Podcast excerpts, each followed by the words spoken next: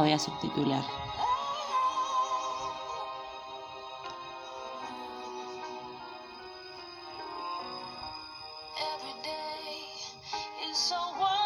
Todos los días son tan maravillosos, entonces de repente es difícil respirar.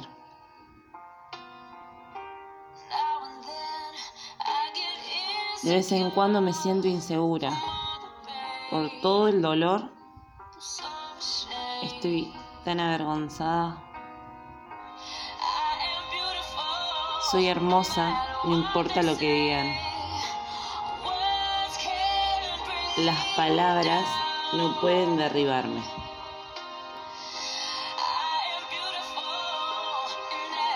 Soy hermosa en todos los sentidos y las palabras no van a derribarme.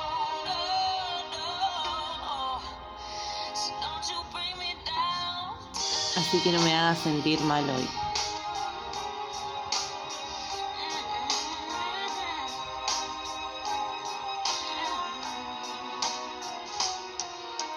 Yo quiero entrar una... Acá. No importa lo que hagamos, no importa lo que digamos. Somos la canción dentro de la canción, llenos de hermosos errores. Y a donde quiero que vayamos, el sol siempre brillará.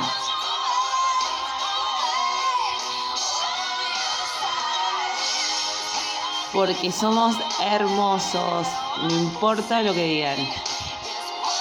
Las palabras no nos van a derribar.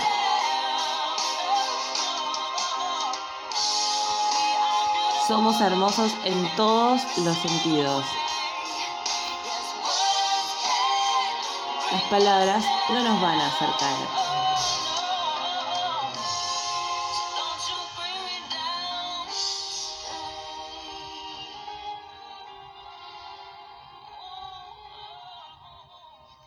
Buenas. Bueno, las que en algún momento pasaron por alguna sesión conmigo eh, saben que me gusta mucho como que trabajar con ofrendas eh, de canciones. Me parece que la música es uno de los mayores medios de expresión y de canalización de un montón de emociones, sentimientos, pensamientos, experiencias que vivimos los humanos que son muy difíciles a veces de traducir solamente en palabras.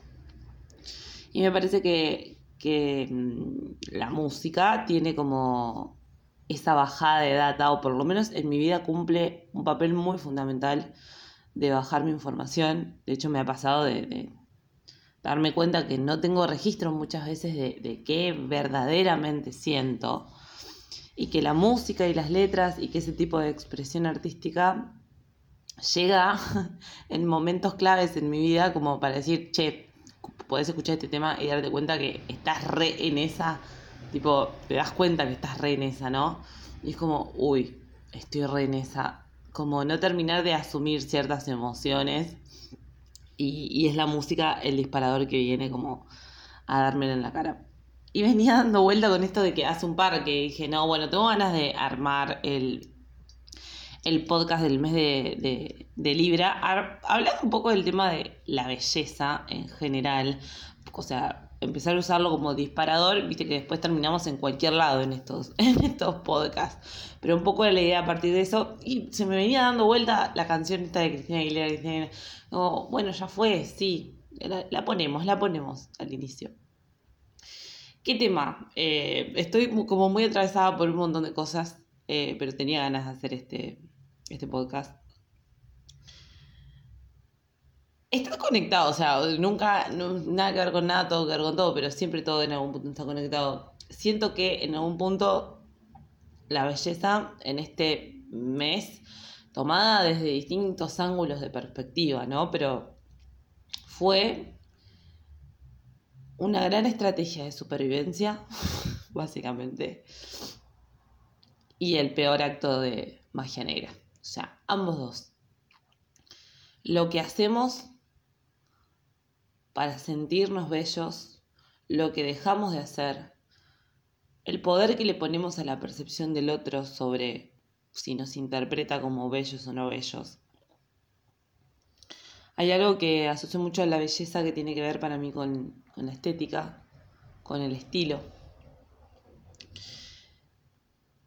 Que es paradójico porque siempre fue algo realmente muy importante. O sea, desde, desde que tengo uso de razón más o menos en el colegio donde te dicen, bueno, que, vas a estudiar, yo como que no podía entender y de hecho todas las cosas que en algún punto estudié tienen que ver mucho con lo visual. Diseño gráfico, artes plásticas, hay algo de la importancia para mí de lo visual y como de cierta armonía de la estética, cierta capacidad de, de de cómo acomodo la información, porque eso es lo, que mi, gran paradoja desde que soy piba, de entender que me he acercado durante un montón de tiempo a, a lo bello desde un lugar muy banal y superficial, pero porque también era esa la percepción, era esa la creencia y la programación que yo tenía como entendida desde la belleza. Es como la belleza asociada como a esa casi objeto inerte que eh, era digno solamente de apreciar, ¿no? Es como muy objetualizado, muy a, bueno, es bonito, no lo toques porque se rompe, eh, o la belleza social también a anular el intelecto, bueno, si sos linda, sos tarada, como un montón de, de programaciones que me he tenido que dar cuenta que en realidad no eran propias que eran propias de un entorno, de una cultura, de una sociedad, de unas creencias familiares, que sin embargo habían moldeado mi propia percepción y el concepto de belleza. Durante un tiempo estuve como muy peleada con esto de, bueno, pero la belleza es algo pura y meramente superficial como el concepto vacío y plástico. También tuve una época en mi vida donde eh, básicamente era como una especie de reina de belleza o anhelaba hacerlo y yo no sé la cantidad de cosas, esa, esa parte de mi vida es muy, muy graciosa, la adolescencia básicamente, ¿no? El periodo más leo que te puedas imaginar. Qué mala persona que era para mí, o sea, para conmigo misma, ¿no? En esa época sobre todo. Pero creo que probé absolutamente de todo para poder modificar mi imagen.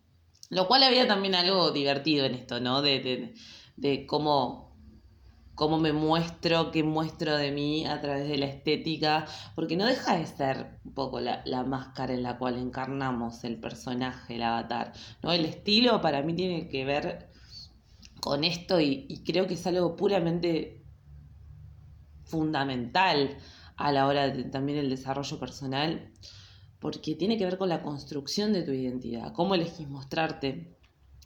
También la magia desde el lugar de alquimia de cómo elegís combinar las cosas que usás o que generás en un entorno, no sé cómo está distribuida tu casa. Yo realmente voy a una casa donde están todas las paredes blancas y, no hay objeto decorativo alguno, objeto de, que te guste, de que te dé placer, ay, este cosito me gusta, y yo dudo de la persona, o sea, no, realmente, me, porque me hace mal. Porque es como, no tenés alma, ¿qué te pasa? ¿Por qué no tenés una fotito con la, un, un, un sticker, un, flyer de algo, un, no sé, algo, un objeto de, que, que, le tengas cariño? O sea, yo, mi casa es como una acumulación ya, quizás excesiva, de pequeños objetos a los que realmente amo. Pero hay algo igual incluso de, bueno, a más objetos, más combinación tengo que poder aplicar, porque todos esos objetos tienen que funcionar en armonía. Lo mismo pasa en algún punto con los estampados en la ropa. Hay gente que, bueno, sí, monocromo, tuki, un mismo color, Tienes que saber llevarlo, es un estilo. Gente que combina estampados. No todo, el, no todo el mundo combina bien estampados. Para mí, la gente que combina bien estampados es como un level superior. Está escalado en el level de estilo. Y más cuando esos estampados no tienen absolutamente nada que ver, pero sin embargo la persona lo lleva de una manera épica. Hay algo en el arte de combinar determinados factores que creo que tiene que ver mucho con la energía libriana, que creo que tiene que ver mucho con el tema del vínculo, que tiene que ver mucho con también el concepto de lo que entendemos como bello. Y cuánto atrás de, este propio concepto que eh, durante mi vida realmente me ha destruido en, periodos de mi vida, me, me, ha anulado completamente quién soy yo de verdad, dándole solamente espacio a una construcción desde el ego, donde lo único que, que sentía era el querer pertenecer a, una hegemonía a la que claramente no pertenecía y lo doloroso de, ese rechazo, de, no, de no sentirme que era parte de como de, de esa etiqueta a la que se consideraba como bello con todo este tema también que mismo tiene mi carta, ¿no? Una casa 12 en Libra, un Sol en Leo en casa 10, una Luna en casa 5, eh, un Nodo Sur en casa 7, como hay mucha pregnancia a la, a la mirada del otro, cómo el otro me percibe, cuál es la imagen que doy para el otro, esto de la estética, la imagen, o sea, hay algo muy así como puede ser un don en mi carta, puede ser claramente un karma. Y bueno, durante mucho tiempo de mi vida fue un karma. O sea, recién hoy realmente estoy creyendo que estoy empezando a entender por dónde va y a saber capitalizarlo para mi favor de una manera mucho más sana. Porque antes todo el tiempo era, me tengo que eh, evitar de alguna manera, como que no estoy bien tal cual como soy, porque no tengo, ¿no? Las características para pertenecer a esto de, lo hegemónico. Convengamos que recién ahora también a nivel social y cultural estamos siendo un poquito más evolucionados en un montón de, aspectos, como por ejemplo entender que esto que llamamos modelos no tiene que ver con una cuestión eh, de seguir una moda, sino de que el colectivo aprende a imponer su propia moda. O sea, a nosotros no nos pueden decir qué es lo que se tiene que consumir. Nosotros somos los que tenemos que generar qué es lo que quiero consumir. Justamente ahí está el, como el darle al revés el juego. Si no somos los que acatamos todo el tiempo lo que esa industria nos da y durante un montón de tiempo nos dio mucha mierda. No digo que no lo siga haciendo, ¿no? Pero convengamos que hay muchísima más amplitud, que esta amplitud no viene al porque la industria está evolucionando, no, justamente porque me parece que la conciencia de la población en sí, de la sociedad, está exigiendo ver determinado tipo de información que antes no se calentaba en pedir, che, ¿qué onda? Las modelos. Antes se aspiraba a seguir y a llegar a, ese tipo de, de, físico, de estructura, de estatus social, se aspiraba a esa, entre comillas, ilusión a la que muy poca gente podía llegar y que tanto daño ha hecho. Yo creo que ahora justamente si se está visibilizando distinto tipo de información, no solamente hablando a nivel modelaje, ¿no? También estoy hablando de, todo lo que es el, cuidado del planeta. Es porque justamente la sociedad está pidiendo, está pidiendo verse reflejada a partir de su propio cambio y de su toma de conciencia. ¿Por qué no estoy viendo cuerpos como el mío, por ejemplo, como modelos? Más allá de una industria, también hay gente que se animó como pionera a decir, ¿por qué yo no voy a ser una modelo, por ejemplo? Que a mí no me parece esto que un modelo plus size. Son modelo, ¿qué modelo plus size? Modelo plus size. Son modelo. Porque el concepto para mí de modelo, que también tiene que ver mucho con lo libriano, con el, el, lo, el estereotipo, ¿no? No está el problema en el estereotipo como muchos asociados, no, el estereotipo de belleza. No está el problema en el estereotipo. El, el problema está en que justamente construimos esos estereotipos a base de la exclusión de la mayoría.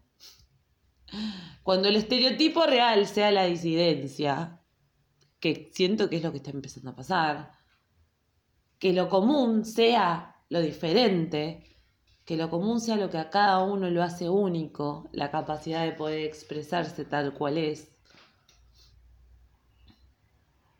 Yo ahí sigo ese modelo, yo ahí sigo ese estereotipo, pero porque me beneficia.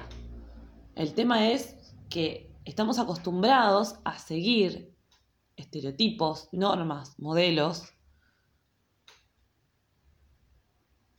que todo el tiempo nos obligan a ir en contra de lo que verdaderamente somos.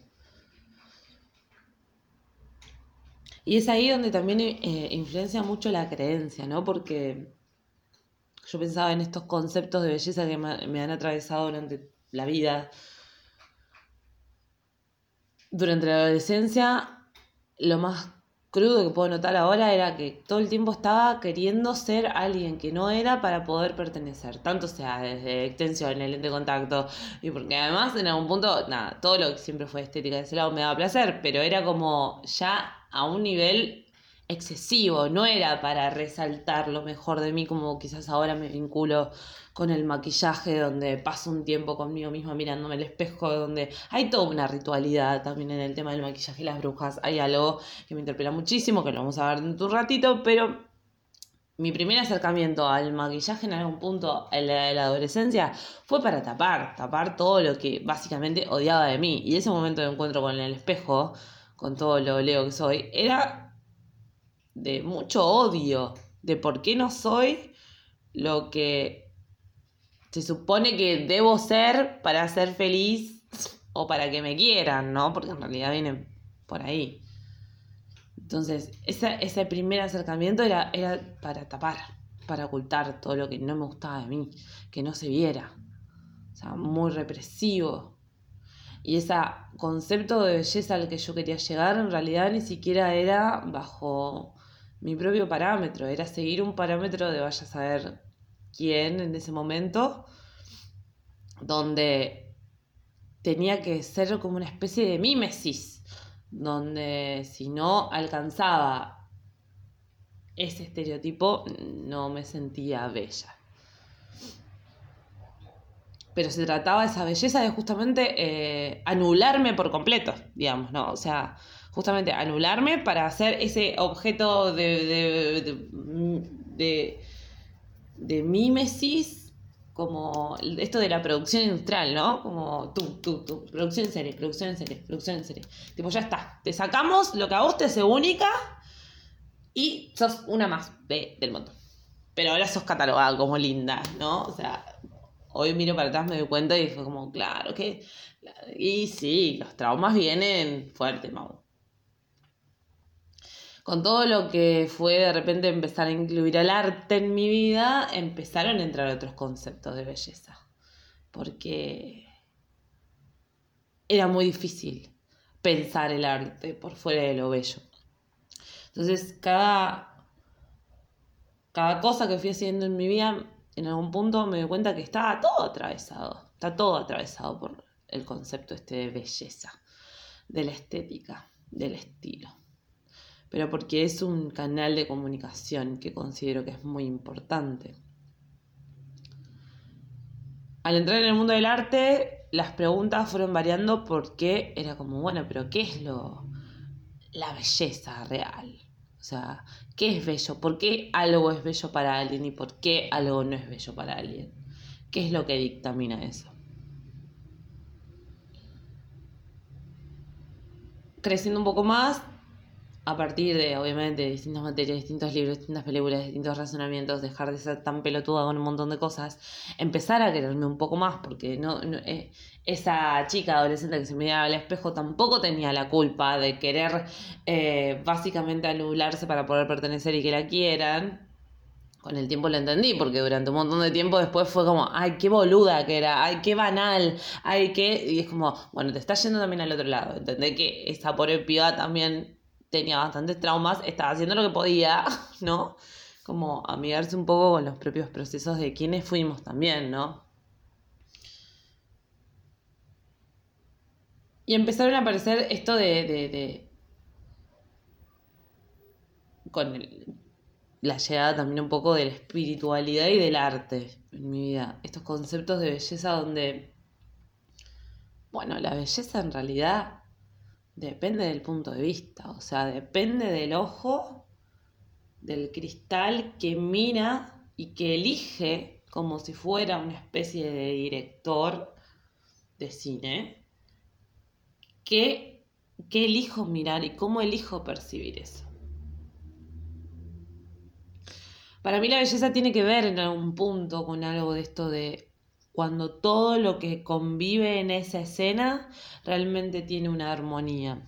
Y esto va por fuera de todo género. O sea, esto no es que tiene que ser eh, como pulcro, limpio para considerarse bello. No. Cuando yo digo que todo tiene una armonía, que combine y que convive, es que hay una coherencia en esa escena. Entonces, lo último que estuve pensando en estos meses, en este último mes, puntualmente libriano, es que empecé a dejar de concebir las cosas que no son coherentes como bellas. Que la coherencia es realmente mi parámetro de belleza en este momento. Si las cosas no son coherentes, ya no me están resultando bellas, ya no me están resultando armónicas. Guarda que esto no tiene nada que ver con eh, belleza, por ejemplo, asociada como al dolor. O sea, es más, me parece que las experiencias de vida por las cuales he pasado me han hecho entender que, que la belleza, la armonía no es que está en la felicidad solamente o en los estados de ánimo, digamos, entre comillas, positivos. He aprendido a curtir mi visión, a, pulir mi cristal con el que miro para entender que en absolutamente todos los escenarios puede haber belleza de algún tipo que los escenarios de vulnerabilidad, que los escenarios hasta incluso de enojo, tienen algo, tienen una belleza intrínseca, pero porque la belleza, volvemos en ese momento, se está dando como eh, este espacio de, canal, ¿no? De canal de ser genuino, de, de que ese enojo se está manifestando porque hay coherencia de vuelta, hay algo que sigue estando en el dolor, esa, esa escena de, dolorosa que, estoy viendo como hermosa a través de mi propio cristal, la estoy percibiendo, pero porque hay, hay coherencia, hay sinceridad. Es realmente, es, está siendo desprovisto de máscaras, siendo lo que es, más allá del juicio de, ah, bueno, pero enojo, dolor. Eso es como lo que me está empezando a resultar bello, lo real. y cuando, porque muchas veces no se asocia este concepto de la belleza a lo natural. Y es como, bueno, sí, pero en realidad que, que también natural, o sea, hay como, bueno, la tecnología también para mí es natural, en algún punto está creada por el hombre, el hombre es algo, ahí podemos tener un montón de debates y gente que piense totalmente diferente y es súper válido. Obviamente que la, naturaleza en sí, que para mí no es lo mismo la naturaleza que lo natural. Ahí ahí donde hay una gran brecha discursiva que podemos estar horas hablando, pero la naturaleza creo que justamente la cualidad de, mayor belleza es la coherencia en sí misma. creo que pasa justamente por este lado. Y ahí, en, en, la naturaleza, por ejemplo, y en mi viaje de ayahuasca y en mi conexión con una tormenta eléctrica de la concha de la lora, ah, fue donde entendí que la belleza no era porque este concepto estaba muy muy metido en mi inconsciente, ¿eh? de, la belleza como algo de, esto. No, si lo toco se rompe, solamente lo puedo observar, porque si, si, si, si lo activo, si lo intervengo, le estoy sacando como esa belleza de lo impoluto, o como esto de, la flor, o, la belleza como lo perenne, ¿no? Como no algo que se sostiene en el tiempo y que, y que dura por, y que justamente es bello porque se va metamorfoseando sino como que la, como la belleza como en un, un estadio efímero en un momento ya no creo ese concepto de belleza yo en este momento, pero durante mucho tiempo sí. Y fue la naturaleza y fue ese encuentro con esa tormenta lo que me hizo también ver la fortaleza de la belleza. El poder, sobre todo, que hay en la belleza. El poder que hay en la estética. El poder que hay en el arte de saber combinar. Que eso es lo que hace un alquimista y el estilo, la carta de presentación con la que salimos al mundo, es súper importante. Y nos enseñaron a banalizarlo. Como, ay, bueno, sí, la gente que, le presta mm, atención a su estilo y nada, es como muy bueno. Como no, al contrario. Es muy inteligente esa persona. De hecho. Porque es una forma de hacer magia. Yo me ha pasado empezar a darme cuenta que si me ponía determinados colores, que había días que inconscientemente iba a buscar determinada ropa, que necesitaba ponerme determinados colores, que necesitaba como adoptar determinado estilo para tal cosa. No sé, me acuerdo cuando tuve que ir a quejarme a Ela, bueno, yo necesitaba como un look de confianza y seguridad. Me puse la ropa de, mi abuela capricorniana, tipo un saco de mi abuela capricorniana, me puse rojo, como a mí no me van a decir que no. Fue como me preparé en nivel outfit para cumplir mi misión, digamos, ¿no? Como cambiarme de O por ejemplo, me doy cuenta como muchas veces estoy en mi casa, el mood de, ropa de mi casa, que digo, me permito, al no ser vista, quizás combinar cosas que no combinan, pero sí que me dan comodidad. No sé, boludeces que me voy dando cuenta que mi, mi forma de cómo me visto me autotira mucha información también de esto, de, bueno, de, de, cómo estoy o de cómo necesito, de qué energía necesito como conectar. De qué también me permite explorar, porque, no sé, durante este mes me estuve dando cuenta que obviamente que tengo estilos de mi zona de confort. Bueno, sí, Camila se pondría algo así. Vamos, por este lado. Y cuando me quiero empezar a salir de mi zona de confort es como, ¡epa! ¿Qué pasó? Y siento que mueve mucha energía diferente. No me, no me comporto yo de la misma manera si me pongo un outfit rojo que si me pongo un outfit negro. No me comporto de la misma manera si me pongo algo en el pelo y me clavo unos lentes. Aquí si estoy a cara lavada. Con el pelo mojado. No sé. Tira opciones. Hay algo en la construcción de la estética que es mucho más profundo de lo que nos enseñaron.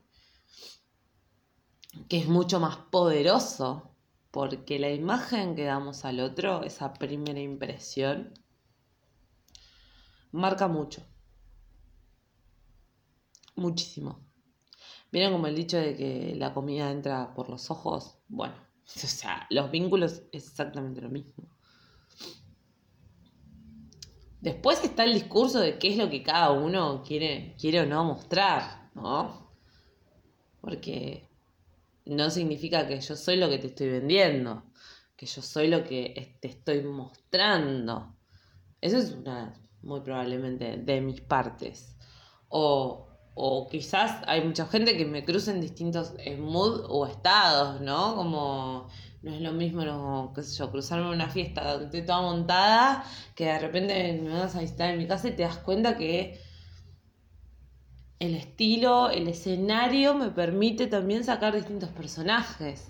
Yo no voy a una fiesta a comportarme quizás como me comporto cuando estoy acá en mi casa. Pero porque el escenario de la fiesta me permite sacar una energía diferente a la que puedo sacar estando acá.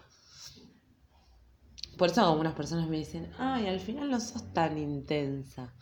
Y no, depende del escenario. si, hay escenario donde yo puedo expresar mi intensidad, te juro que lo voy a hacer, ¿eh? Pero sí. Si no, creo que la intensidad también va por otros lados. Porque venir a mi casa eh, parezco mucho más tranquila, pero también las cosas que de repente suceden acá son mucho más profundas. Y no por eso menos intensas, ¿no? Ay, decime que no se cortó. No. Por eso, en realidad, más que seguir un poco contando de mi experiencia, me interesa que, que se replantee como para despedir todo esto de, lo retrógrado que hubo, de planetas retrógrados que ahora se pusieron como todos directos, hay algo como de un inicio. Como que miren para atrás este mes y vean cómo también esto de la belleza estuvo intrínsecamente vinculándose con todas las temáticas vinculares personales, ¿no? Porque ¿qué, qué tan bello me considero que soy y cuáles son mis cualidades que me hacen bello. Esa es una pregunta que pone muy incómodo a un montón de personas porque realmente no la saben contestar. De hecho, a mí siempre me sorprendió que, haya gente que diga, no, bueno, vos no podés decir cuáles son tus talentos. Eso lo tiene que decir otro. Es como, ¿cómo otro va a venir a decir cuáles son mis talentos? No tiene sentido. O por lo menos para mí no tiene sentido. Yo tengo que tener la capacidad de reconocer para qué soy bueno. Tengo la capacidad de tengo que tener la capacidad de reconocer qué es lo que me hace bella, qué es lo que me hace hermosa. Los conceptos de los cuales te hagan hermosa pueden ser un montón. Yo considero, por ejemplo, no sé, mi, mi empatía muchas veces me hace hermosa. Pero muchas veces me hace más hermosa para los demás que para mí. y ahí está como el doble discurso, ¿no? ¿Qué es? Te invito a que te quedes pensando eso. ¿Cuáles son las cualidades o qué es lo que te hace hermoso? ¿Cómo usas la belleza? ¿La usas como una estrategia? ¿La usas como una defensa? ¿La usas como un justificativo? ¿La usas como un canal artístico? ¿La usas como un ideal que aspirás a ver en la vida? ¿Cuál es tu vínculo con la belleza? ¿Cuál es tu vínculo con esa combinación armónica en tus escenarios?